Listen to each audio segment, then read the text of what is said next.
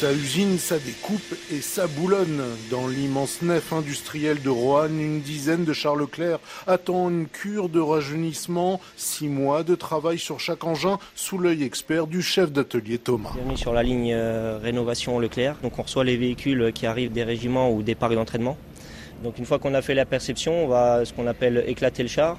Euh, on va le séparer en, quatre sous-ensembles. On va avoir le châssis, que vous voyez ici, euh, les tourelles un peu plus loin, le GMP, le groupe motopropulseur qui regroupe la boîte de vitesse, le moteur et la poutre de ventilation, et les chenilles.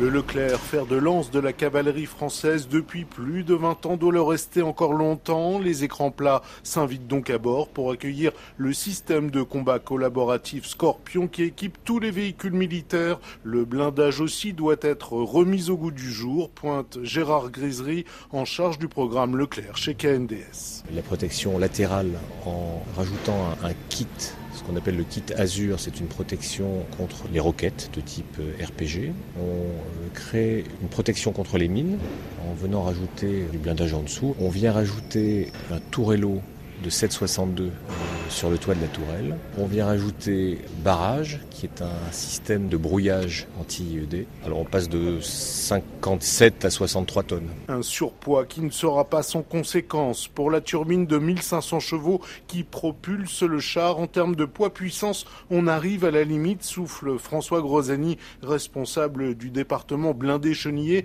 Mais après ce rétrofit, juge-t-il, le Leclerc sera toujours l'un des meilleurs chars de combat au monde. Ça lui permet essentiellement de retrouver l'alignement avec ses concurrents. Voilà, c'est l'approche visée. Ça reste toujours un très bon matériel hein, par sa puissance de feu et sa compacité. Ça reste un des rares chars au monde équipé d'un chargement automatique. Donc euh, avec seulement trois servants à bord, euh, là où euh, la plupart des autres matériels sont encore équipés de quatre servants. Cette rénovation fait pourtant l'impasse sur la menace drone qui en Ukraine a mis à mal les chars, mais on ne peut pas tout empiler sur une tourelle, se défend Gérard Grisery. Un char, ça n'est pas un arbre de Noël, on ne cherche pas à mettre le plus de dispositifs sur le toit, ce qu'on veut c'est être euh, efficace et discret. Le Leclerc rénové restera en service jusqu'à l'arrivée du char du futur franco-allemand baptisé MGCS pour Main Ground Combat System ils devront au mieux voir le jour à l'horizon 2035.